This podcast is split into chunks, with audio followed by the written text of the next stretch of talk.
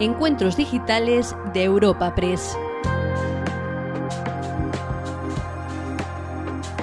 Comenzamos un nuevo encuentro digital y en esta ocasión el tema escogido es el inicio del curso escolar en tiempos del COVID. Para esta mesa redonda contamos con la presencia del consejero de Educación y Juventud de la Comunidad de Madrid, Enrique Osorio, con la del director general de la Fundación Universitaria San Pablo CEU, Javier María Tello, y además con la del presidente de la Confederación Española de Centros de Enseñanza, Alfonso Aguiló. Escuchamos a Candelas Martín de Caviedes, directora de Desarrollo de Negocio de Europa Press, quien presenta y modera este encuentro digital.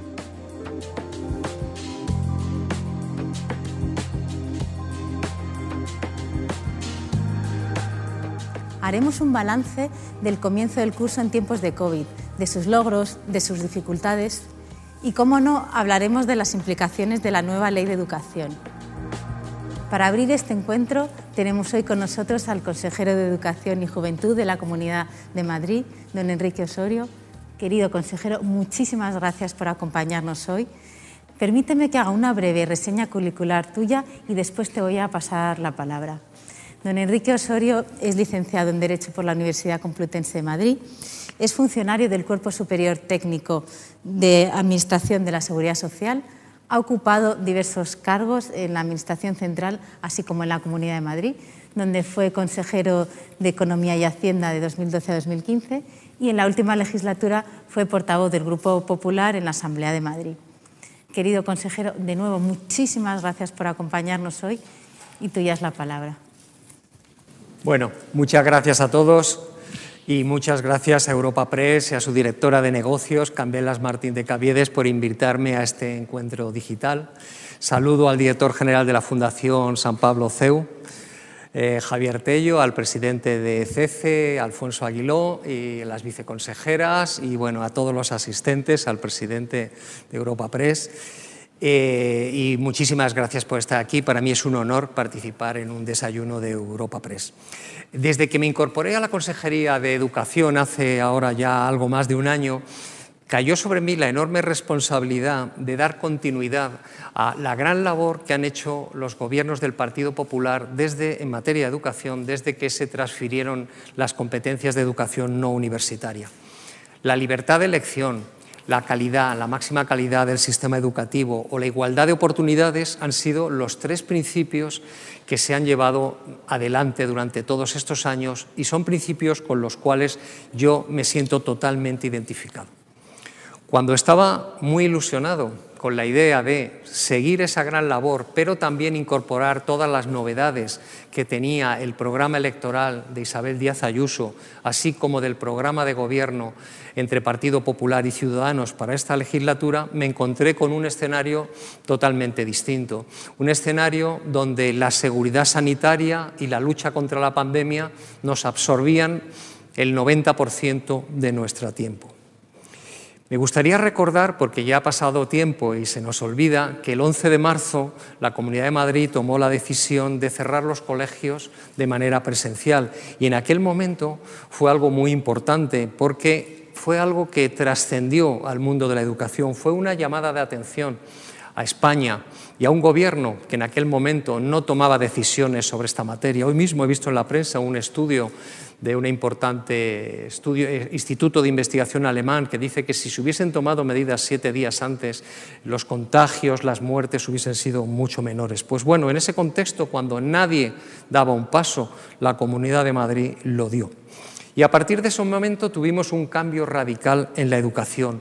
Hubo que modificarlo todo para que no se perdiera eh, ese curso y la calidad de la educación. Los docentes hicieron un enorme esfuerzo reinventándose, porque de un día para otro se encontraron que no había clases presenciales y que todo había, había que hacerlo mediante la educación a distancia. Posteriormente, ya cuando iba a acabar el curso, pues tuvimos varias decisiones importantes relacionadas con la EBAU, relacionadas con las evaluaciones, relacionadas con una vuelta limitada a las clases presenciales en los meses de junio y julio, y ya nos encontramos con el gran reto. El gran reto era organizar el curso 2021. Y para eso, ya el 30 de junio, fuimos una de las primeras comunidades que presentó el plan para el inicio del curso 2021. Y ese plan se basaba en cuatro escenarios. Pensemos que estábamos en el mes de junio. Entonces pensamos que lo mejor que podíamos hacer es hacer cuatro escenarios y en función de cómo evolucionase la pandemia, adoptar uno de ellos en el primer momento o en los momentos posteriores. El primer escenario era de presencialidad al 100%, o sea, era algo muy parecido al inicio del curso eh, del año anterior. El segundo escenario era semipresencialidad y mayores distancias entre los alumnos dentro de los centros educativos. El tercer escenario sería el de confinamiento y el cuarto escenario, el que todos deseamos, la vuelta a la normalidad. Nosotros, como queríamos iniciar el curso, yo creo que las familias también, después de todo lo que habían padecido y los docentes querían una vuelta con la máxima normalidad, en junio planteamos iniciar en el escenario 1 de presencialidad 100% con medidas sanitarias e higiénicas. Pero la evolución de la pandemia durante los meses de julio y agosto, desgraciadamente, hizo imposible empezar en ese escenario. En aquellos mm, días de agosto había una enorme preocupación en la sociedad española respecto de la educación por tres motivos. Primero, porque pensaban que los centros educativos podían ser fuente enorme de contagios. Segundo, porque les preocupaba que cayera el servicio educativo, que bajara el nivel de la educación y finalmente el tema de la conciliación, que no lo podemos olvidar, aunque la educación sea tan importante, tiene asociado también este aspecto. Por tanto, esas eran las preocupaciones de la sociedad española y nosotros tomamos la decisión en agosto y a la vista de cómo evolucionaba la pandemia de empezar en el escenario 2, en el escenario de semipresencialidad. Y el 25 de agosto tuve la satisfacción de presentarlo con la presidenta. Ese escenario 2 era muy complicado de poner en marcha porque exigía unas medidas de cambio, de revolución del sistema educativo. Y lo que nunca pensamos es que el curso se iba a iniciar en él. Pensábamos que en octubre, que en noviembre, cuando llegara el frío, pero que tuviéramos que empezar en septiembre con él, sinceramente, era, algo que no pensábamos y, por tanto, exigió un enorme esfuerzo a toda la comunidad educativa y, desde luego, a la Consejería de Educación. Queríamos cumplir tres principios. Máxima presencialidad dentro de las posibilidades que, que había, máxima seguridad sanitaria y máxima calidad de la educación. Por eso, por esa máxima presencialidad dentro de las circunstancias, Incorporamos primero y segundo de la ESO, que en el escenario que presentamos, dos, en el mes de junio, era semipresencial, lo pusimos 100% presencial, porque pensamos que esos alumnos eran demasiado pequeños todavía para estar en semipresencialidad. Y luego pusimos innumerables medidas sanitarias, todas nos parecieron pocas, para garantizar la seguridad. Sin duda, es el inicio del curso más ambicioso de todas las comunidades autónomas españolas. La medida más importante fue la rebaja de ratios, máximo de 20 alumnos en infantil, máximo de 23 en secundaria, para garantizar los grupos burbuja por una parte y por otra parte las distancias de 1,5 metros. Y lo hemos logrado y actualmente tenemos una ratio media en primaria infantil de 18 y de 20 en secundaria. Para eso, que son, esas cifras parecen sencillas. Esto implicaba buscar, crear 7.500 nuevos grupos a los que había que buscar el espacio donde se pudieran ubicar. Para esto había que contratar 10.600 profesores, aunque después, como consecuencia de las sustituciones, llevamos 17.000 contrataciones. El 35% de todas las contrataciones de profesores en España se han hecho en la Comunidad de Madrid. Y de cara al futuro, tenemos que decir que en la medida de lo posible deseamos que estas bajadas de ratios progresivamente las podamos eh, eh, insertar en el sistema educativo eh, para que los alumnos consigan su máximo desarrollo. Desde el punto de vista sanitario, como digo, también pusimos en marcha muchísimas medidas. Una de las más destacadas fue los 100.000 test a todos los docentes y a todo el personal de administración y servicios. También se lo hicimos a todos los alumnos de la educación especial que quisieron, 3.600, así como desdoblamos las rutas de la especial para que, eh, como consecuencia de que muchas veces esos alumnos no pueden llevar las máscaras, mascarillas de seguridad. Cambiamos totalmente la limpieza de los centros, ya no se podía limpiar al final de la mañana o al principio, sino que había que hacerlo también durante todo el día y se creó el coordinador COVID, una persona muy importante dentro del centro educativo, porque tenía que estar en contacto con salud pública para mm, detectar los problemas, ponerlos en conocimiento y resolverlo.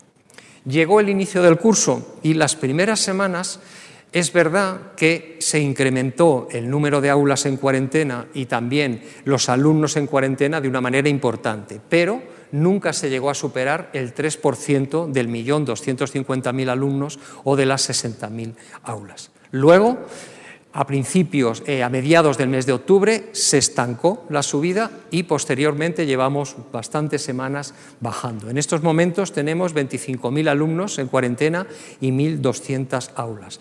Y con satisfacción puedo decir que dos meses después del inicio del curso no tenemos ningún centro cerrado como consecuencia del COVID. Hasta hace poco tuvimos un centro de, educación especial y una, escuela infantil, pero ya han abierto otra vez sus, puertas. Yo creo que este dato en sí mismo es un gran éxito porque la sociedad española ha podido respirar tranquila dentro de un orden, dentro de esta pandemia, por lo que se refiere a los centros educativos. Por eso quería aprovechar una vez más para agradecer el enorme trabajo de los docentes, de los responsables COVID, de personal de administración y servicios y de toda la comunidad educativa por cómo ha contribuido a garantizar esta seguridad en las aulas. La inversión en tecnología también era una apuesta muy importante para nosotros en este inicio del curso porque hay que reconocer que la pandemia sí ha tenido una cosa buena, que es que ha acelerado el proceso de digitalización de todo y también de las aulas, pues unos cuantos años eh, respecto a si no hubiese sucedido. Por tanto, nosotros somos conscientes de que la digitalización de las aulas nos permite configurar una educación adaptada a cada persona, nos permite adaptar todavía más eh, los, recursos educativos a cada uno de nuestros alumnos. Así que vamos a seguir ahondando en esa materia. Y por eso eh, estamos invirtiendo también muchos recursos en ayudar a aquellas familias que no tienen recursos, no tienen recursos tecnológicos o no tienen acceso a Internet. Y por eso, desde el curso pasado, estamos eh, donando, prestando tablets, tarjetas SIM y ahora mismo estamos comprando 100.000 ordenadores para que mm, no haya ningún alumno que se quede descolgado por eh, esa ausencia de medios. Por otra parte, tenemos una, web educativa, Educamadrid, que la hemos renovado totalmente, hemos multiplicado por 10 su velocidad y le hemos incorporado importantes recursos como un currículum digital en español y en inglés de las asignaturas troncales, que es una ayuda para los docentes para la educación semipresencial o para la educación a distancia, como también un plan de lectura que se llama Madrid sin Límites, que es mucho más que descargarse tres libros o los que sean al mes o al trimestre. Es un plan que se tiene hasta diálogo con los autores, se tiene en club de lectura, el docente puede organizar las lecturas para su clase, en fin, es mucho más, como digo. Y también tenemos un nuevo sistema de aulas virtuales que es esencial para la educación a distancia. Además, esta transformación digital no sería posible sin el factor más importante de la educación, que son los docentes. Y por eso hemos eh, invertido muchos recursos en la formación de nuestros docentes en todos los aspectos, pero muy especialmente también en la digitalización. Todo esto supone que en el primer trimestre de este curso nos habremos gastado casi 370 millones de euros, teniendo en cuenta que el presupuesto de la Consejería es cercano a los 4.000 millones. Por tanto, solamente en un trimestre hemos tenido que invertir un 10% de nuestro presupuesto total. los mayores eh, conceptos de gastos, el personal, los recursos humanos y también la tecnología. Bueno, y luego nos encontramos con la ley CELA a pesar de estas circunstancias tan extraordinarias que estoy contando, que bueno, que no hemos vivido ninguno de los que estamos aquí nunca, el gobierno está empeñado en este momento precisamente en sacar una educación nacional, una ley nacional de educación. Y lo está haciendo de forma acelerada.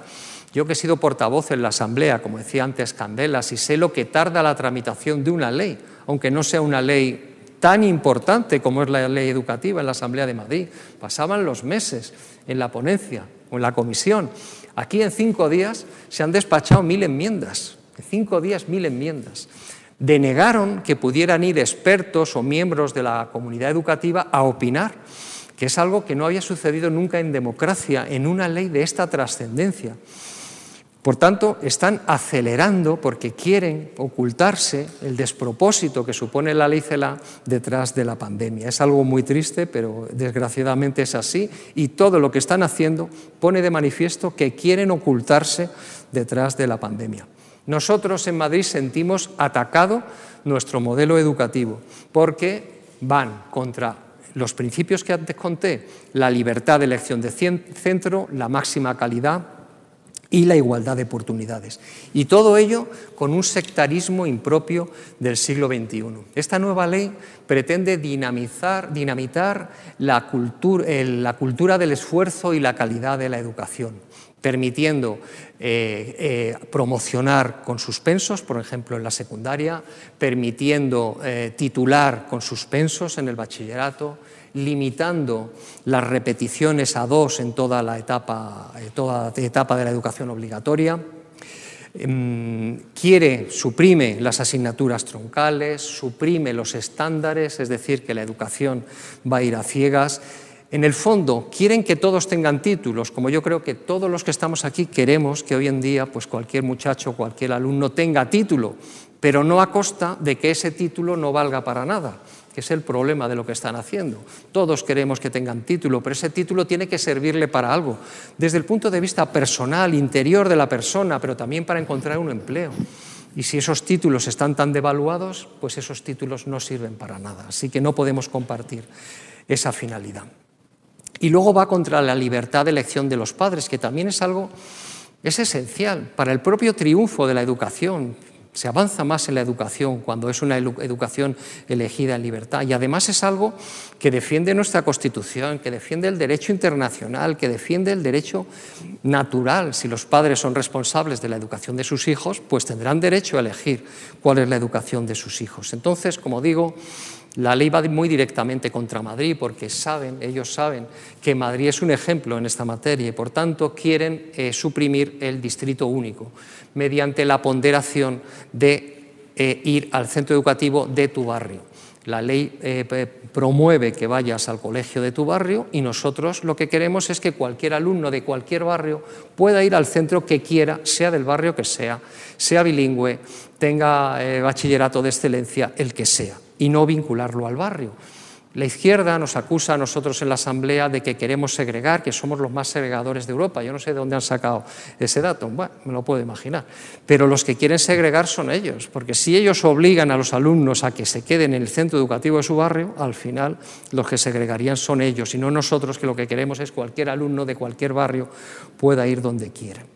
Quieren crear unos comités pseudopolíticos de escolarización para también intervenir desde un punto de vista de la ingeniería social en dónde van los alumnos, algo que es propio pues, de países comunistas, de Cuba, de los países del telón de acero, donde los niños pues, eran encarrilados por la administración a exactamente dónde tenían que ir.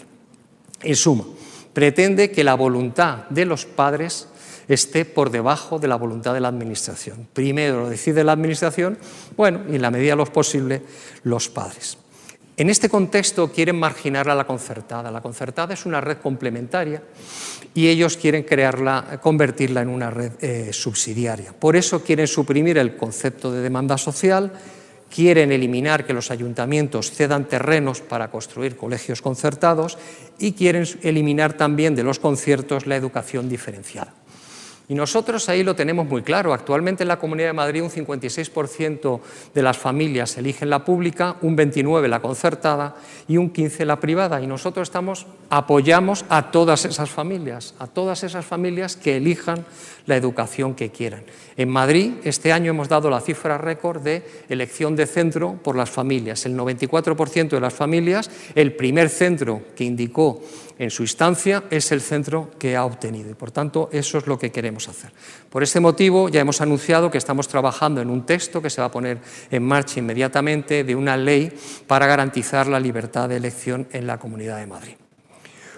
Otro tema de la LOE, eh, también realmente este es absurdo, es intentar acabar con la educación especial, que se conviertan simplemente en centros de apoyo y de referencia en un plazo de 10 años, algo que demuestra que los que han elaborado esta ley o las enmiendas o lo que sea, pues no han ido nunca a un centro de educación especial porque no se dan cuenta de que esos alumnos, pues ahí, precisamente ahí es donde van a obtener sus máximas potencialidades, donde se van a incluir más en la sociedad, porque si a un alumno que no debe estar en un centro ordinario le obligas a estar en un centro ordinario, lo que puedes conseguir es que ese alumno se retraiga y que no saque a sus máximas potencialidades. Por tanto, por eso también estamos trabajando en esa misma ley de garantía de la libertad de elección por la defensa de los centros de educación especial. Otro tema de la LOLO es posicionarse a favor de que los inspectores no tengan que superar una oposición para ser inspectores educativos algo que lo que pretende con evidencia es que en determinadas regiones haya eh, inspectores mm, no de oposición más complacientes con las actuaciones del gobierno de turno. En suma, la ley propone también hacer pensar que en España existen 17 sistemas educativos cuando el sistema educativo español es único. Esto lo hacen sin duda alguna para ser complacientes con comunidades nacionalistas o con comunidades con gobiernos independentistas y ahí también está no potenciar la labor de la alta inspección que tendría que ser la que comprobara que en cada comunidad autónoma se cumplen las normas generales. Y por supuesto lo que ha escandalizado yo creo a toda la sociedad española que es arrinconar al español, quitarle de la ley orgánica de educación el carácter de lengua oficial del Estado y lengua vehicular. Bueno, tenemos esta ley CELAS, ya lo sé, es un problema, pero nosotros tenemos muchos proyectos de futuro que estamos muy ilusionados. Queremos mejorar lo máximo posible la educación madrileña para hacer contrapreso de esta ley CELA, que bueno, todavía tiene que seguir su tramitación parlamentaria. Yo, sinceramente, el Gobierno de la Nación está haciendo muchos despropósitos, muchísimos. Eh, yo qué sé, es que son tantísimos. El, Consejo General del Poder Judicial, cuando planteó que pudiera imponerse, bueno, el acercamiento de los presos, bueno, todas las cosas que estamos viendo día a día y que nos escandalizan. Pero yo creo, si yo pudiera borrar una de ellas, yo borraría la LOLOE porque hagan los despropósitos que hagan, si tenemos una sociedad preparada, una sociedad crítica, todas estas barbaridades con el tiempo las iremos suprimiendo y desaparecerán, porque en una sociedad así, las cosas que hace el gobierno de España no fructificarían jamás. Por eso, de tanta barbaridad que he asistido durante desde este año ya del gobierno de Iglesias y de Sánchez, yo, de verdad, yo creo que la más contraproducente es la LONLOE. Y en la Comunidad de Madrid, por tanto, no vamos a desaprovechar la oportunidad eh, de, llevar a cabo la transformación digital que esta pandemia, digamos, que ha impulsado. Y lo que decía, gracias a ella podemos adaptar el sistema educativo todavía más a las necesidades de cada alumno y vamos a trabajar en esa dirección. Y también compensando evitar el mal uso de las tecnologías, porque evidentemente que como todo en la vida tiene buenos usos y tiene malos usos, y por eso ya hemos prohibido los teléfonos móviles desde el inicio de este curso. Estamos avanzando mucho y queremos avanzar más en formación profesional. Es un mandato muy directo de la presidenta regional, de Isabel Díaz Ayuso, y es porque estamos convencidos, y ella está convencida, de que esta educación que es técnica, eh, es lo que está demandando en este momento el mercado laboral.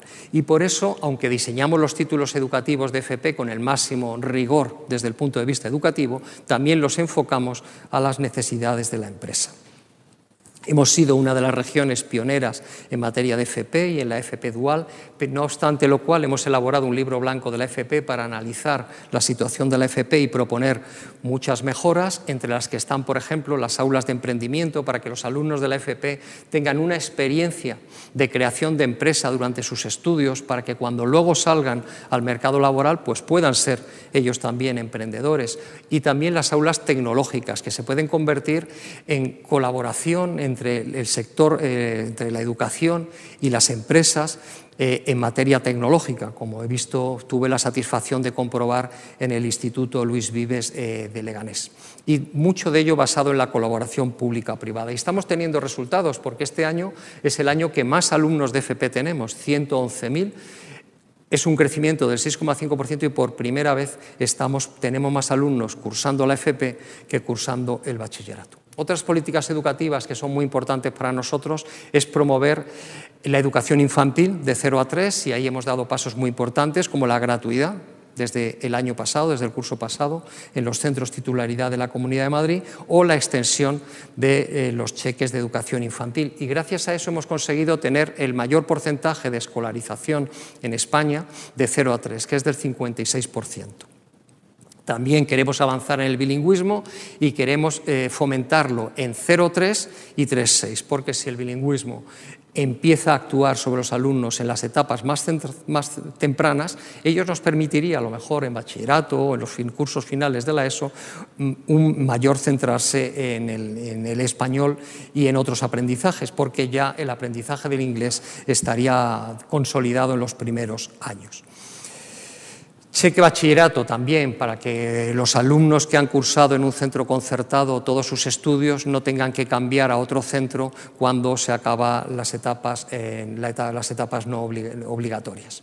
Y también queremos avanzar en el programa STEM para fomentar las vocaciones científicas y tecnológicas, queremos ampliar los centros que cursan bachillerato de excelencia, bachillerato internacional, queremos mejorar la orientación de los alumnos para darles mayores salidas luego el día de mañana.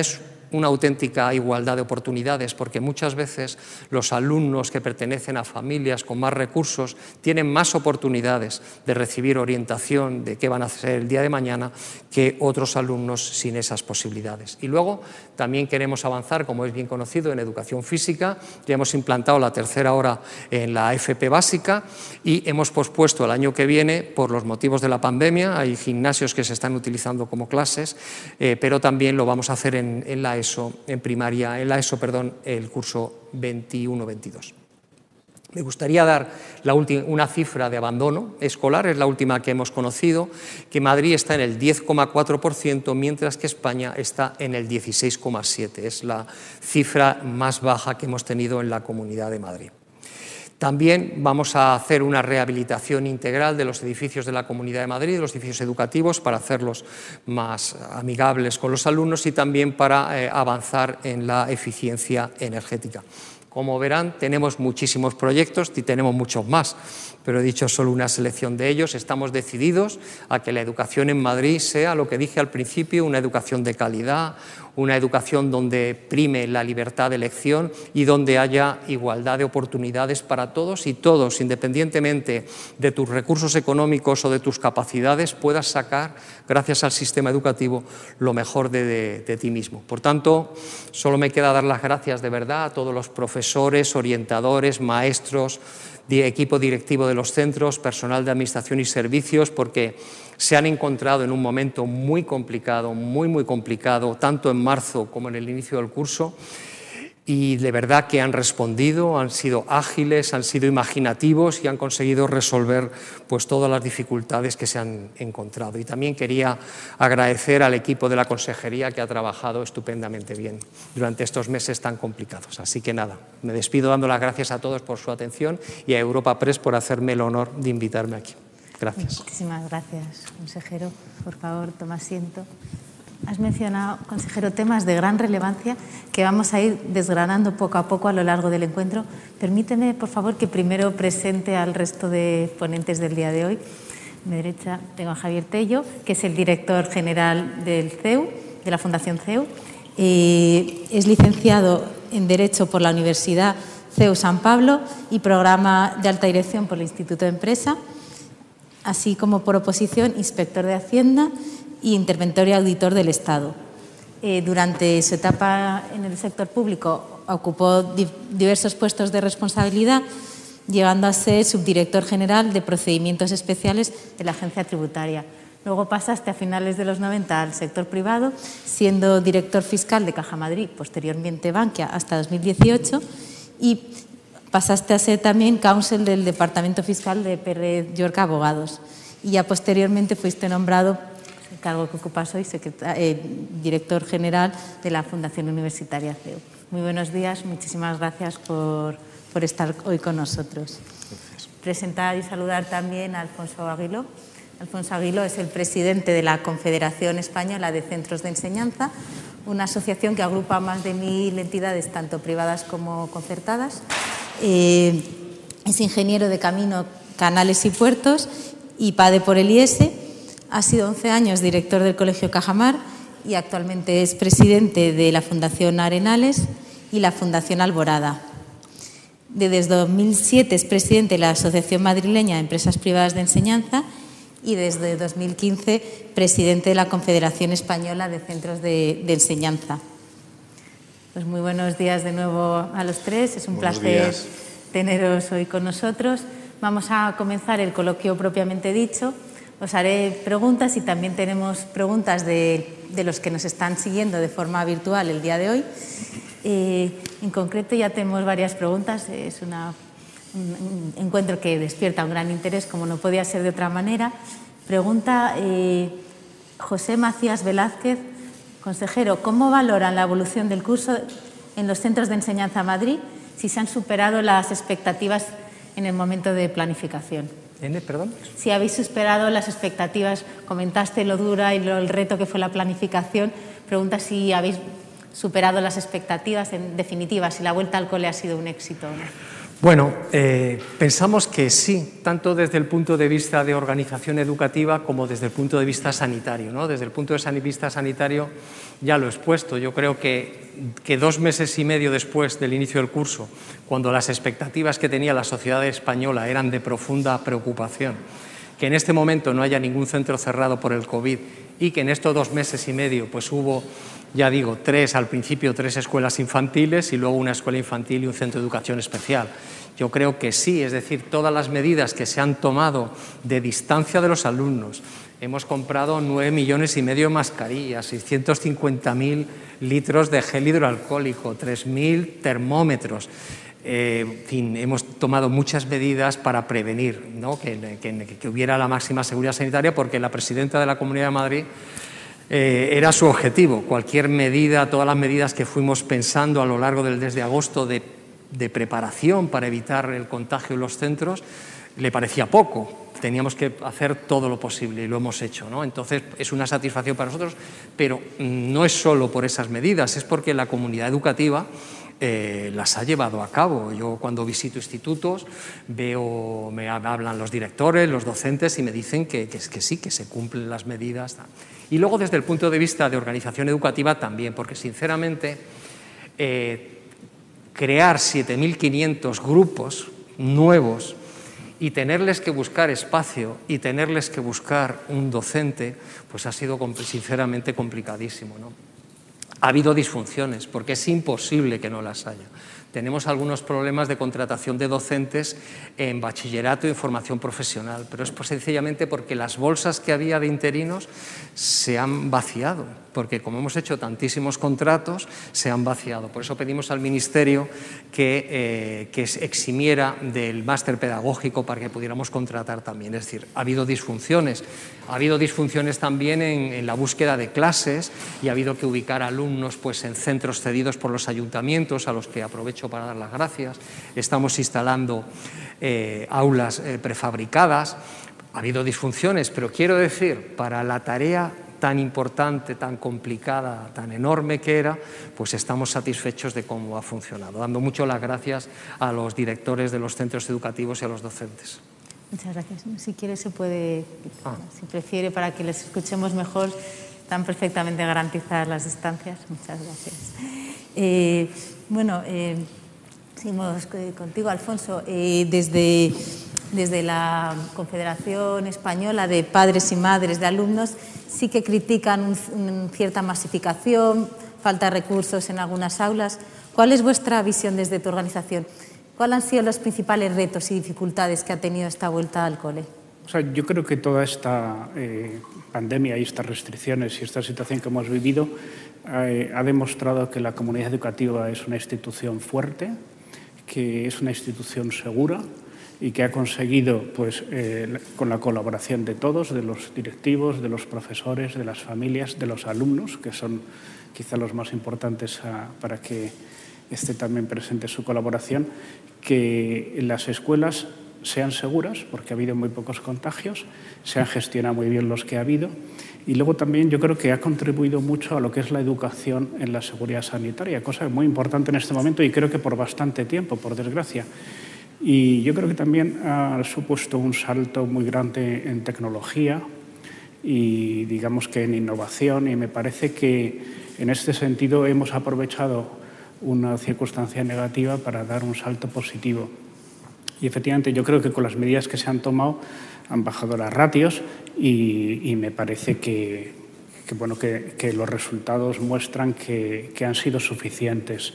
Yo pienso que hay que pensar también que los recursos son limitados, porque claro, a todos nos encantaría que los profesores ganáramos más, que tuviéramos menos horas de clase y grupos más pequeños, pero claro, luego las cuentas del Estado no cuadran y como tampoco se pueden subir más los impuestos, o al menos mucho más, creo que también hay que aprender, como hacemos todos, a, vivir con, el nivel de renta que tenemos, no con el que nos gustaría. Muchas gracias. Bueno, Javier, cuéntanos un poco la experiencia vuestra, la experiencia en el Grupo CEU, de esta vuelta al cole tan, con tantos retos, ¿no? como ya habéis mencionado. Sí, pues mira, muy resumidamente, usando una frase futbolística, le hemos dado la vuelta al partido. El 1 de septiembre colegios y centros educativos eran un alto riesgo de contagio. Hoy, terminando ya el primer trimestre del curso, miramos para atrás y podemos decir con total tranquilidad y con satisfacción que los colegios son un lugar seguro a efectos del, del contagio. Y eso es gracias fundamentalmente al esfuerzo que ha hecho el sector educativo. Yo aquí rindo un especial tributo y me uno a lo que decía el consejero, eh, al esfuerzo de los docentes, los no docentes, los equipos, que han hecho posible, aplicando esas medidas que son correctas, que son adecuadas, haciendo una aplicación vigilante y rigurosa de las medidas, que los colegios sean un lugar seguro. Y eso quiere decir que no haya apagón educativo, cosa muy importante. Quiere decir que se cumple la función social, que los padres agradecen tanto de poder tener digamos, eh, el, margen para incorporarse a su, a su vida laboral. Creo que los colegios estén abiertos transmite un mensaje de confianza que está en la atmósfera, y esto es muy importante en estos momentos, igual que pasa con las universidades. Y creo que además que el sector educativo se haya hecho, hecho un desempeño tan eh, positivo en este tiempo, creo que aporta un mensaje de ejemplaridad que de alguna manera puede extrapolarse a otros ámbitos. ¿no? Es un mensaje de ejemplaridad basado en el esfuerzo, en el compromiso, en la anticipación, en la inversión, en la inversión tecnológica que hemos hecho nosotros, la inversión en becas y demás, pero al final esta es una actividad en la que personas enseñan a personas y lo que se ha demostrado es que si las personas eh, se ponen detrás de un proyecto como este, eh, lo sacan, claramente. Muchas gracias. Eh, consejero, pregunta Sara Meldealdea del diario ABC que si no cree que sería necesario mantener a los profesores de refuerzo cuyos contratos finalizan en, diciembre. Bueno, esto lo he explicado ya mucho, pero eh, lo hago con mucho gusto. Nosotros desde el principio, digo desde que concebimos el curso aquel 30 de junio, siempre nos planteamos que una de las medidas más importantes era el refuerzo, porque los alumnos, lógicamente, el curso pasado en el confinamiento, pues eh, sufrieron mermas en su educación de manera inevitable, pese al esfuerzo que hicieron los docentes y todo lo que se puso encima de la mesa, pero evidentemente eso era así. Y por tanto, una de nuestras ideas es darle mucha importancia al refuerzo. Entonces, en aquel momento anunciamos, y para eso, durante el primer trimestre, habrá un plan de refuerzo para el cual contrataremos a 1.117 docentes. Al final hemos contratado 1.117 más 200 educadores eh, en infantil. ¿no? Al final han sido 1.300. Y dijimos, y se les contratará en el primer trimestre, porque esto es para compensar la pérdida del curso anterior. Eh, pero ahí no acaba el plan de refuerzo. Eh, tenemos además también para el primer trimestre actuaciones tanto en primaria como en secundaria y tenemos además actuaciones para todo el curso. El PROA, el PROA Plus en secundaria, dotado con 3,7 millones de euros. Tenemos el plan Refuerza, que que a partir de enero llega a 240 centros, y en primaria tenemos el PAI. Es decir, que el refuerzo va a ser en todo el curso, pero en concreto estos docentes de lo que estamos hablando es que se les contrató solo para el primer trimestre para compensar lo que se hubiese podido perder en los meses de confinamiento. Muchas gracias. Vamos a hablar ahora, como no podía ser de otra manera, de la LICELA. Consejero, ya has mencionado en tu intervención todos los puntos más destacados, los puntos que están generando más discusión y polémica, y por supuesto has mencionado la cuestión del castellano. ¿Qué implicaciones crees reales que puede tener la misión del castellano como lengua vehicular y lengua oficial del Estado? Bueno, tiene una parte muy importante ideológica, ideológica de triunfo de determinados gobiernos que durante muchos años han intentado soslayar el castellano en la educación en sus territorios. Eso ha sucedido así, desgraciadamente pues no se le ha puesto coto. Ahora quitando de la, ley orgánica de educación el concepto de vehicular del idioma español, pues se refuerzan esas actuaciones. Se le quita todavía más fuerza a los tribunales porque esas actuaciones contrarias a derecho que han hecho muchas algunas comunidades autónomas han tenido contestación en los tribunales de justicia. Entonces, al quitar de la Ley Orgánica de Educación el concepto vehicular, estar permitiendo que esas nuevas actuaciones, esa nueva normativa que se pueda dictar desde esas comunidades autónomas, pues tenga más fácil que los tribunales de justicia no, no la anulen. Yo creo que tiene esos dos conceptos, un concepto ideológico y testimonial, hay que tener en cuenta que en una región como Madrid, que no es nacionalista, el gobierno está obligado a hacer las cosas bien para hacerlas bien, para que los ciudadanos vivan mejor, para que los ciudadanos tengan más recursos, para que los ciudadanos sean más cultos. Hay otras comunidades en que simplemente porque sea algo nacionalista eso ya es bueno en sí mismo, ¿no? Entonces, eh, lo que, una parte de lo que se consigue es eso. Pero la otra es la que he comentado, es tener menos fuerza en los tribunales de justicia cuando determinadas personas, padres o quien sean, recurran a actuaciones de esas comunidades autónomas. Muchas gracias. Y no sé si Alfonso quiere Bueno, yo diría por dar otra visión también que yo veo que los medios afines al gobierno eh, procuran siempre centrar el debate en este tema del suelo público, del castellano, etcétera. Y yo creo que intentan, porque se encuentran más cómodos en ese debate, e intentan distraerlo de, de los temas que yo creo que son más nucleares, como me parece a mí que es la hostilidad hacia la enseñanza concertada. Porque la enseñanza concertada nació en todo el mundo occidental, más o menos se generalizó después de la Segunda Guerra Mundial como una necesidad imperiosa en cualquier sociedad avanzada para luchar contra el riesgo de adoctrinamiento por parte de los poderes públicos que se había sufrido en el régimen nazi, en el soviético y en muchos otros y que toda la sociedad con las declaraciones de derechos humanos pensó que era muy importante que no se nacionalizara la enseñanza. O sea, que la enseñanza estuviera en manos de operadores muy diversos y muy plurales y que eso era una garantía de la pervivencia de una sociedad democrática. Y para que esa pluralidad pudiera llegar a todos, esos, esos centros tendrían que estar financiados, porque si no, la pluralidad era solamente para los ricos. Entonces, esa idea de la enseñanza concertada como una defensa de la pluralidad que necesita cualquier sociedad, igual que hace falta una pluralidad de partidos políticos, que también son instituciones privadas financiadas con dinero público, y una pluralidad sindical, que son instituciones privadas financiadas con dinero público, y una pluralidad de los medios de comunicación, que son instituciones privadas poco financiadas, hay que decir.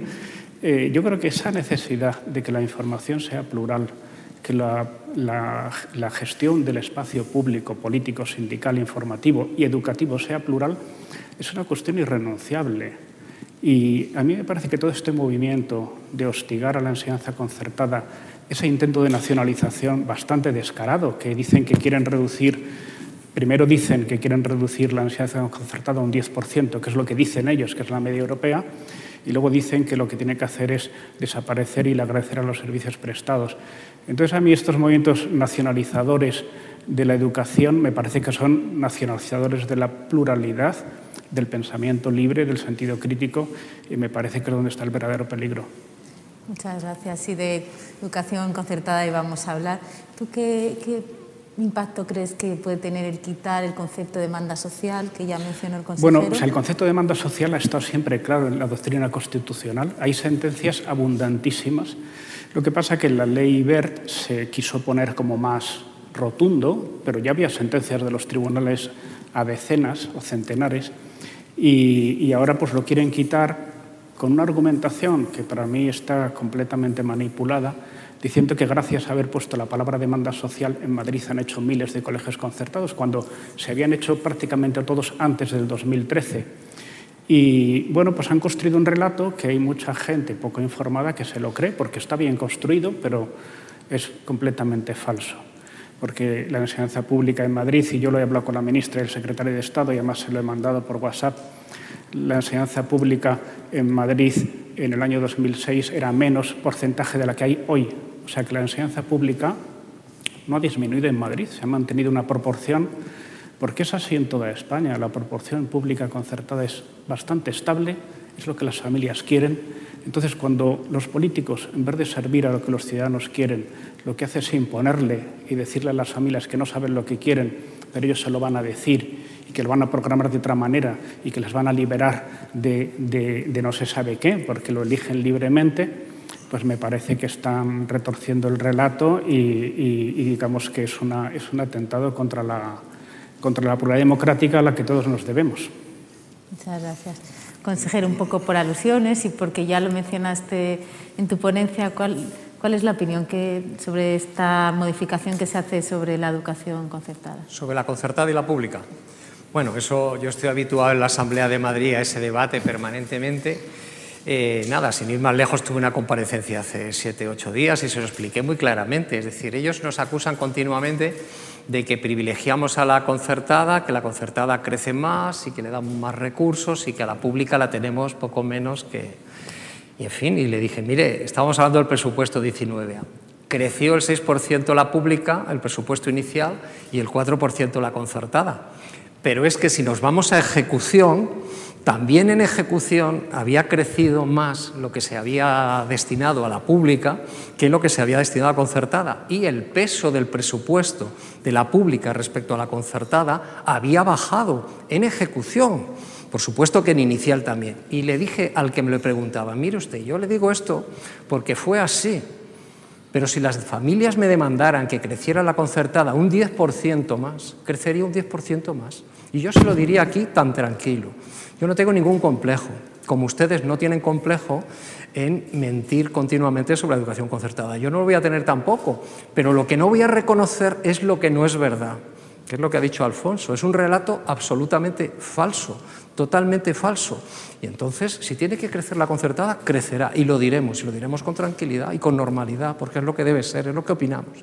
Si quieren los padres más en la concertada, crecerá más la concertada. Si los padres quieren más en la pública, crecerá más la pública.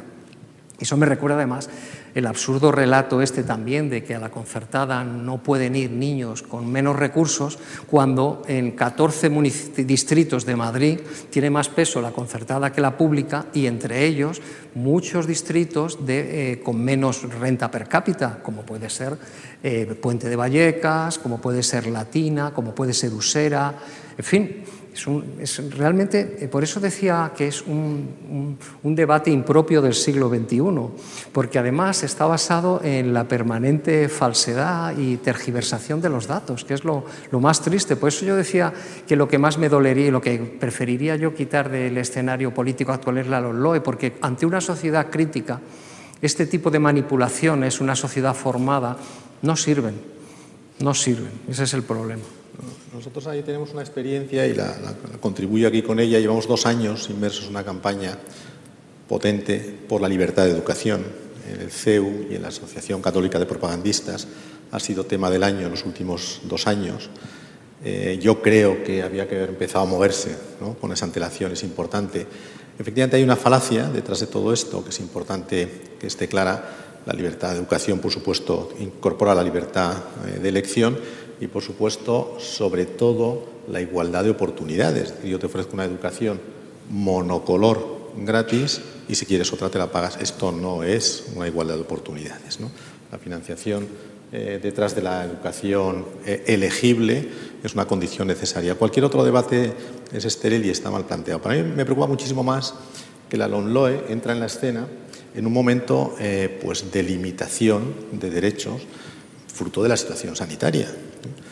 Hombre, uno mira cómo se ha construido la ley cómo se ha tramitado y es una ley eh, no consensuada o solo consensuada con los míos y tramitada por una modalidad nueva de tramitación express, con la autoenmienda como sistema, la autoenmienda para radicalizarla más, y eso pues te lo encontrarás en el BOE dentro de cuatro o cinco meses y, se acabó. esto en un momento en el que la educación en España es, es claro que necesita no solo consenso, sino apuesta. Está demostrando la educación hasta qué punto es un sector verdaderamente comprometido, verdaderamente profesional, que está aportando en estos momentos de incertidumbre confianza, seguridad. Hombre, no perdamos una oportunidad más de apostar por la educación, de verdad, sin sectarismos. Estamos, estamos inmersos ahora en intentar, intentar que todos los efectos que esta situación está produciendo en alumnos y en docentes y en equipos, lo que llamamos el efecto o el impacto emocional, pues lo tengamos presente para cuidarlo, para acompañarles, para apoyarles, para que el sistema educativo, digamos que reciba una cierta compensación por el esfuerzo enorme que está haciendo. Y sin embargo tenemos pues, este proyecto normativo, este proyecto de la Ley Orgánica de Educación, que se olvida completamente de quiénes son los docentes, los educadores, los centros, los padres, los alumnos, y que aprovecha este hueco dichoso que está dejando eh, la pandemia pues para en un regate corto tener en unos meses en el BOE una ley que, no se sostiene, que no se sostiene. Lo cierto es que la Comisión Europea, leí hace poquito, le anunciaba poco recorrido, una ley, digamos, de, piernas cortas, fruto precisamente de olvidarse de que la educación, que es un pilar de nuestra sociedad, eh, la educación tiene que ser regulada siempre bajo un prisma de consenso, y me gusta mucho una palabra que últimamente no, no, veo en la escena política, que es la concordia. ¿eh? Esto yo creo que hay que recuperarlo, son momentos para que no se nos olvide y hombre, es difícil movilizarse en la calle hoy, pero creo que hay, una eh, recolección de firmas espectacular en relación con esto que denota hasta qué punto está, está desacertada la, ley. Muchas gracias. Tenemos que hablar también de educación especial, es otra de las cuestiones más polémicas, por así decirlo, de, esta ley. Eh, pregunta Ignacio Martí Blasco qué piensa la Comunidad de Madrid sobre el cierre de educación especial o por lo menos sobre la preocupación que hay de ese trasvase de, alumnos. ¿Cree usted que la, está, ¿crees que está ya garantizándose una educación inclusiva con el sistema tal y como está a día de hoy? Bueno, nosotros los datos de este inicio de curso yo creo que ponen de manifiesto lo que es una auténtica educación inclusiva. En la Comunidad de Madrid este año el 91,7% de los 60.000 alumnos que tienen problemas especiales del aprendizaje están en colegios ordinarios, el 91,7%, y solamente el 8,3% están en centros de educación especial. El año pasado el porcentaje era 90,5% en ordinario y la diferencia 9,5 en especial. O sea que hemos avanzado este año, hay más alumnos en centros ordinarios que en centros de educación especial. Nosotros, el alumno que vaya a un centro ordinario, pues eh, estupendo por parte nuestra, es, lo que se debe intentar. Pero no podemos ir contra la voluntad de aquellos padres que consideran que su hijo, donde va a sacar las mayores potencialidades, donde se va a sentir más integrado y en consecuencia, cuando llegue a la sociedad, va a estar más incluido en la sociedad, es el centro de educación especial. Y por eso antes en la intervención decía que si tú vas a un centro de educación especial, el que ha redactado esa disposición de la ley seguro que no ha ido nunca, porque si hubiese ido no puede plantear, no puede plantear que esos centros se conviertan solo en centros de referencia, en centros de apoyo de los centros ordinarios, porque todos estén en los centros ordinarios. Tenemos que intentar que estén muchísimos. Ya en Madrid está el 91,7%. Si son más, pues más. Dotemos de más medios a los centros ordinarios para que pueda haber más. Pero si hay padres que consideran que donde esos hijos reciben una educación realmente especializada, adecuada para sus capacidades, es el centro de educación especial, no acabemos con eso, porque además España tiene fama en tener buenos centros de educación especial. Esa es nuestra posición en esa materia que es muy clara también. Sí, bueno, yo de este tema para mí me resulta especialmente próximo, primero porque yo soy, yo tengo un hermano con discapacidad y soy su tutor desde hace muchos años y por lo tanto es algo que conozco eh, de cerca. Y luego también soy titular de un centro de educación especial y que tiene unos 90 alumnos con discapacidad intelectual. Y yo diría que a favor de la inclusión estamos todos. Yo no sé si hay alguien que no esté a favor de la inclusión. Me parece que es como si a favor de la igualdad. ¿Quién hay que no esté a favor de la igualdad? El asunto es cómo se logra la inclusión. Porque el que ha visitado un centro de educación especial de, discapacidad intelectual, porque la discapacidad motórica o visual o auditiva se puede gestionar muy bien con una integración completa en un centro ordinario, pero con la discapacidad intelectual es diferente. Y cuando tú ves que una persona, por ejemplo, no sabe leer, ni nunca va a saber leer, tú piensas que con 15 años en una clase de tercero de la ESO va a estar muy bien integrado, aunque le pongas al lado un apoyo o dos o tres, es que va a estar completamente segregado. Entonces, yo creo que los principios generales sobre la inclusión nadie los cuestiona. Lo que hace falta es ir a ver el caso concreto. Y yo creo que las personas que están redactando estas normas eh, tendrían que visitar y conocer mejor la realidad de la educación especial y entonces yo creo que se les acabaría esa rotundidad y esa prepotencia de decir todos a la educación ordinaria y vuestros centros se quedarán como centros de recurso para que den recomendaciones a la gente de qué tiene que hacer. Hombre, yo creo que hace falta un poco más de seriedad eh, en este asunto y más respeto, no solo a la voluntad de los padres, porque puede haber padres que tengan, digamos que, un, un deseo de que su hijo vaya a un centro u otro, digamos que a veces no muy, mm, digamos, proporcionado a la situación de su hijo. Pero creo que cuando la familia y los, y los expertos, los especialistas, coinciden en que deben ir a un centro de educación especial, me parece que que una ley se los quiera cargar me parece que es una vergüenza. Muchas gracias. Vamos a hablar ahora de tecnología. La tecnología se ha convertido en algo muy relevante en nuestras vidas desde que la pandemia entró en juego. Eh, Javier, coméntanos un poco ¿Cómo ha sido? ¿Ha sido un reto la adaptación, el pasar en confinamiento a clases online, la semipresencialidad? ¿Cuáles han sido los principales desafíos en adoptar estas tecnologías?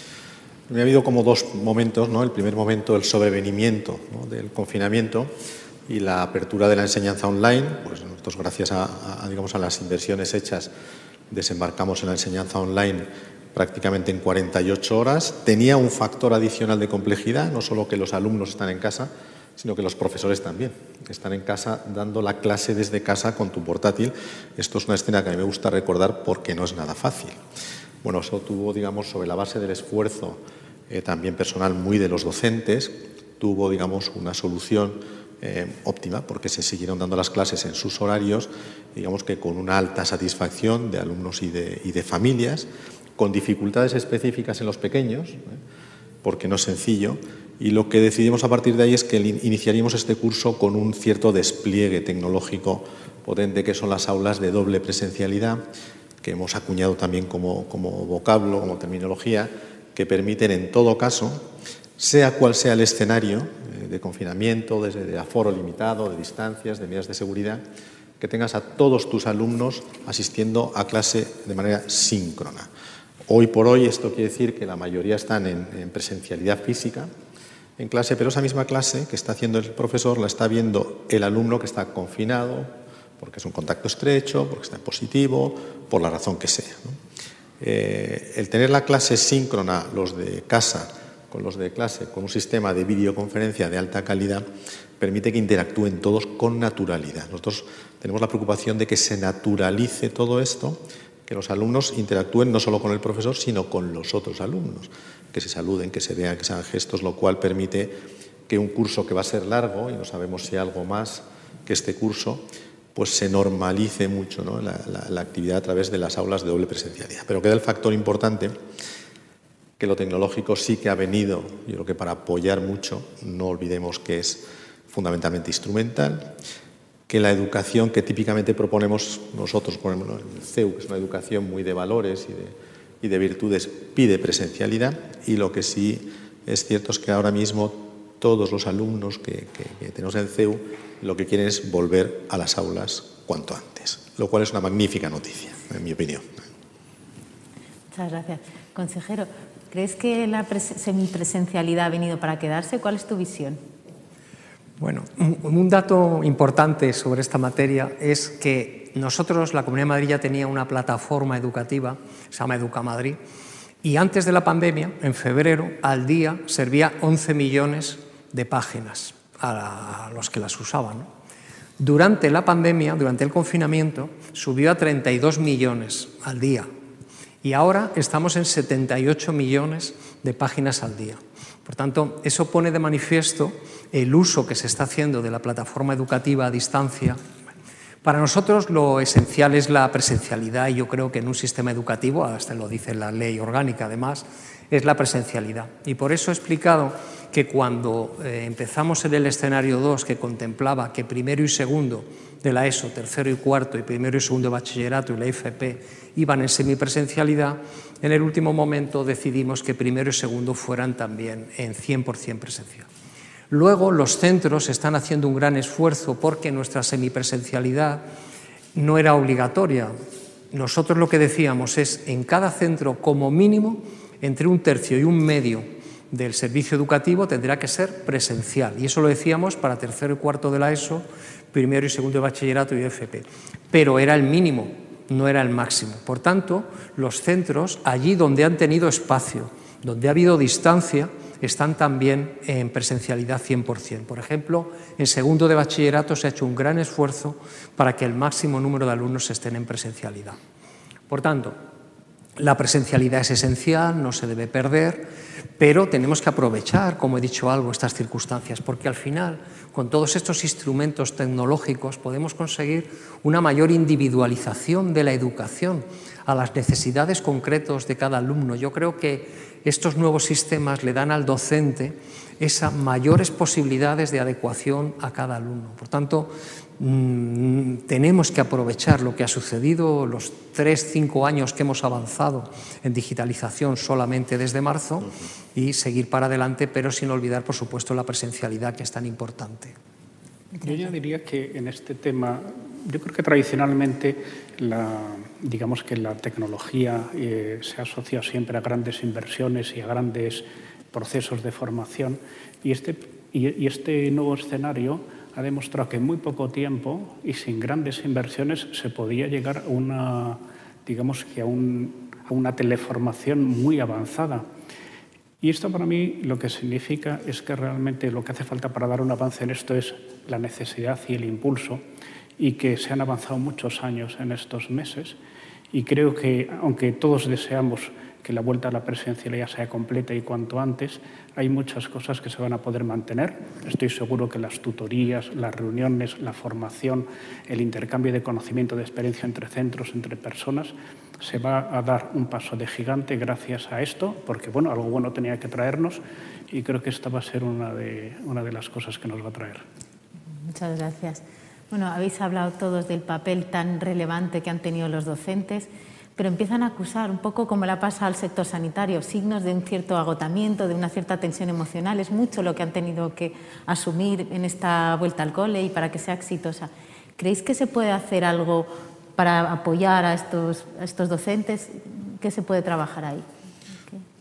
Yo, si queréis, nosotros estamos ya inmersos en, una etapa eh, que, que, ya hemos visto que se, nos, que se nos ha venido, lógicamente, encima con el proceso que es el desgaste de los equipos.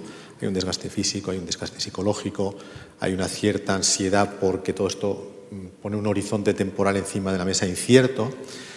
Todo esto hay que eh, conseguir trabajarlo con los docentes y con el resto de los equipos de la comunidad educativa. Nosotros tenemos un programa, empezamos a mañana, tenemos una, una primera charla motivacional orientada para esto y haremos después sesiones que estamos configurando, no es sencillo, con todos los equipos, para que todo, este desgaste, todo este esfuerzo, de alguna manera eh, se, pueda, poner en valor de manera que uno mismo, cuando mira para atrás, se dé cuenta de todo lo que hemos conseguido, que es algo que empieza a perderse de vista. Insisto, con los equipos docentes y no docentes de, los colegios. También con los, con los alumnos.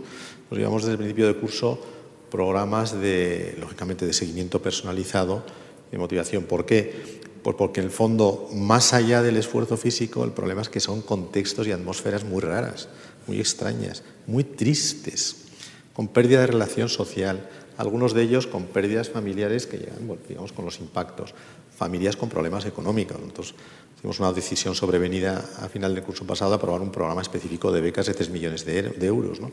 ¿Por qué? Porque también está esa realidad y los críos la están, la están viviendo. El, impacto emocional, por tanto, en equipos docentes y en alumnos debería ser ahora mismo el asunto que, tuviera el foco de atención el de los centros, yo entiendo que también el de las autoridades, el consejero también lo apuntaba, y en general eh, debía tenernos muy preocupados el reconstituir bien a estos equipos de cara al largo curso eh, que nos queda, que no va a ser fácil. Bueno, nosotros hemos sido siempre conscientes del esfuerzo que estaban haciendo desde el primer momento, porque tuvieron que reinventarse y, con pocos medios, como ha dicho Alfonso, lograron resolver muchas cosas en ese confinamiento donde no estaban confinados solo los alumnos, como ha dicho también Javier, estaban también los docentes. Nosotros les hemos quedado muy reconocidos y yo creo que también es muy importante en la vida que te reconozcan las cosas. Y, por ejemplo, cuando acabó el primer confinamiento, en la Puerta del Sol hicimos un acto con la presidenta y mm, unos, unos docentes que vinieron en representación de todos los centros para agradecerles lo que habían hecho y también para recoger sus propuestas de mejora. Y hace poco hemos tenido un acto con los directores, los equipos directivos de los centros, porque cuando en agosto diseñamos esta vuelta a, las clases en el escenario 2, éramos conscientes de la complejidad esa búsqueda de espacios, se esforzaron muchísimo en encontrar dentro de sus propios centros espacios para ubicar esas nuevas 7.000 aulas, ¿no? pero luego también buscar que el ayuntamiento les cediera y luego todas las medidas que han tenido que tomar de circulación por los centros, en fin, ha sido una labor tremenda. Pues por eso también en la Puerta del Sol hicimos un acto, la presidenta, con muchos eh, equipos directivos de centros para darles el agradecimiento. Y luego hemos hecho un contrato con esto, la Asociación Madrileña de Psicólogos y hemos puesto al servicio de los docentes eh, nuestros en la Comunidad de Madrid un servicio de atención psicológica para aquellos que, bueno, que hayan podido verse afectados por esto. Pues yo creo que a toda la sociedad nos ha marcado de alguna u otra manera, nos ha cambiado un poco la forma de ser. Y por tanto, sensibles también a esa situación, hemos puesto en marcha ese contrato. Muchas gracias. Sí, yo creo que el reconocimiento tiene que estar presente en todos los ámbitos, porque tanto los alumnos como los profesores, los directivos, la propia administración pública, las familias, todos creo que han sido sometidos a un estrés eh, adicional y todos han respondido, yo creo que en general muy bien. Y me parece que lo que hace falta es como que haya un reconocimiento mutuo al esfuerzo del otro porque en la educación una de las cosas que tenemos que procurar es que todos nos fijemos en el esfuerzo de los demás, no solo en el propio. Porque yo veo que el discurso que hoy se vende es muy de queja de, de, mi problema y en la educación tenemos que enseñar a aprender a fijarnos en los problemas de los demás y salir de esa autorreferencialidad infantil que a algunos les dura hasta el final de su vida y pensar en el esfuerzo de los demás, reconocerlo y generar una comunidad educativa que sea más eh, más colaborativa, en la que haya más sinergia entre el esfuerzo y uno de otro, que haya más sinergia entre la familia y la escuela, entre los profesores y las familias, entre la administración educativa y los centros, entre todos, ¿eh? yo diría en el mundo político también, pero no me quiero meter.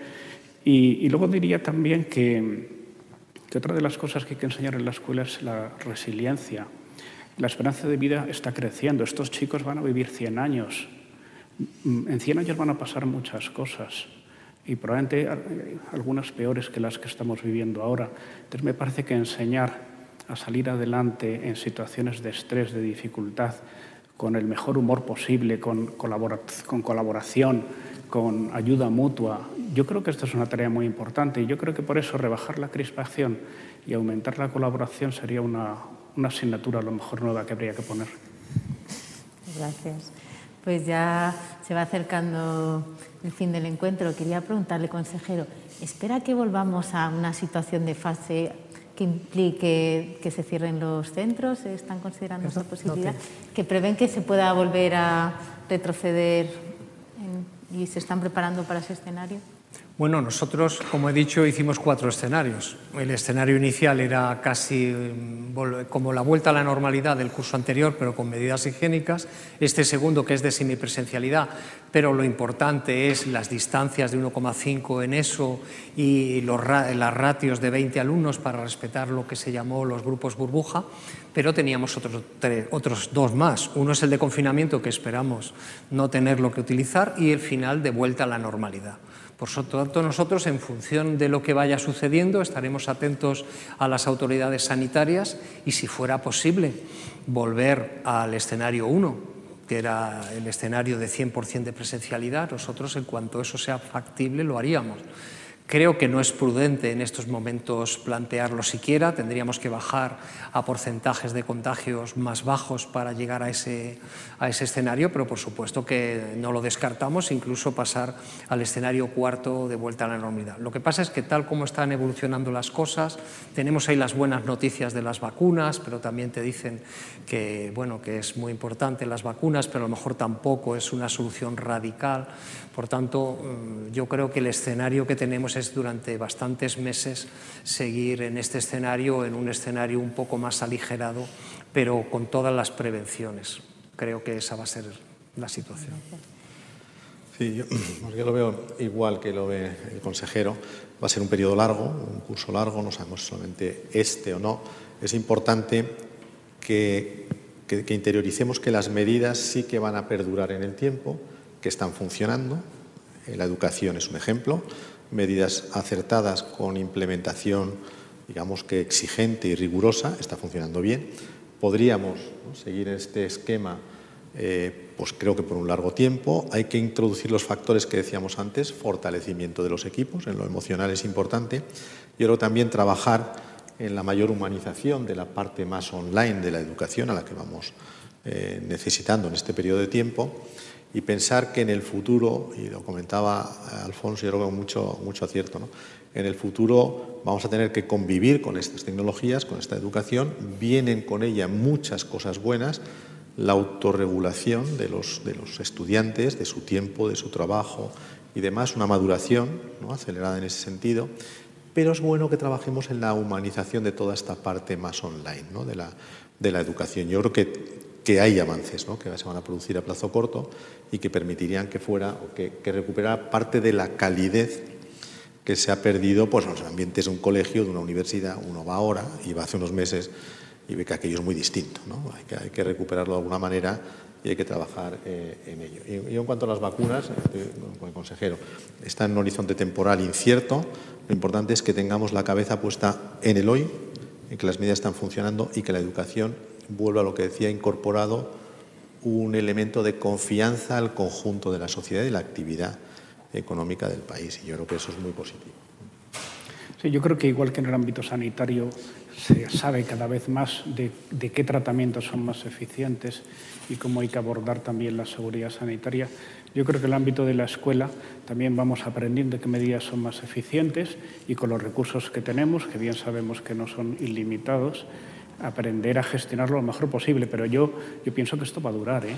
O sea que eh, también la vacuna de la gripe existe desde hace años y la, y, la gripe no desaparece. ¿eh? O sea que yo creo que hay que tener mucho ojo con los optimismos ingenuos y que hay que trabajar mmm, para que todos aprendamos a, a, luchar contra esta situación sin que se resienta eh, el aprendizaje, sin que resienta la economía del país y que y que aprendamos a vivir con esto hasta que desaparezca cuanto antes. Pues ya para terminar, consejero, mirando ya un poco más allá, ¿no? ¿Cómo debe ser la educación en el futuro, más allá de lo que estamos viendo ahora? ¿Hacia dónde debe, debe ir? De la educación. Pues eh, bueno, yo comentando a veces con otros consejeros de otras comunidades autónomas, estamos deseando hablar de educación, hablar de innovación, hablar de bilingüismo porque todo el día al final, el 90% de nuestro tiempo estamos dedicados a medidas sanitarias, medidas higiénicas, que al fin y al cabo no son nuestra especialidad. Por tanto, yo confío que podamos eh, eh, lanzar proyectos de, calidad de la educación que, que estimulen a nuestro sistema educativo. Yo espero que dentro del margen de actuación, afortunadamente las comunidades en materia de gestión tenemos mucha capacidad de actuación eh, al margen de la ley orgánica de educación.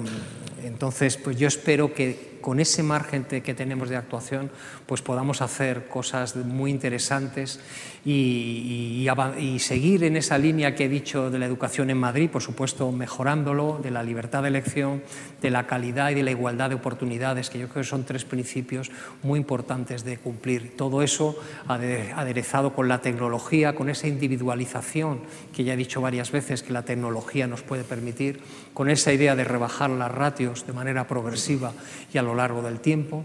O sea que nosotros estamos con muchísima ilusión para mejorar la educación madrileña. Así que, bueno, esa es la visión de futuro. Pues con esa ilusión y con esas reflexiones nos quedamos. Muchísimas gracias, querido consejero, muchísimas gracias, Javier, muchísimas gracias, Alfonso. Ha sido un verdadero placer teneros hoy con nosotros y hablar de un tema tan importante como es la educación. Y muchísimas gracias a todos los que nos estáis siguiendo de forma virtual y hasta la próxima.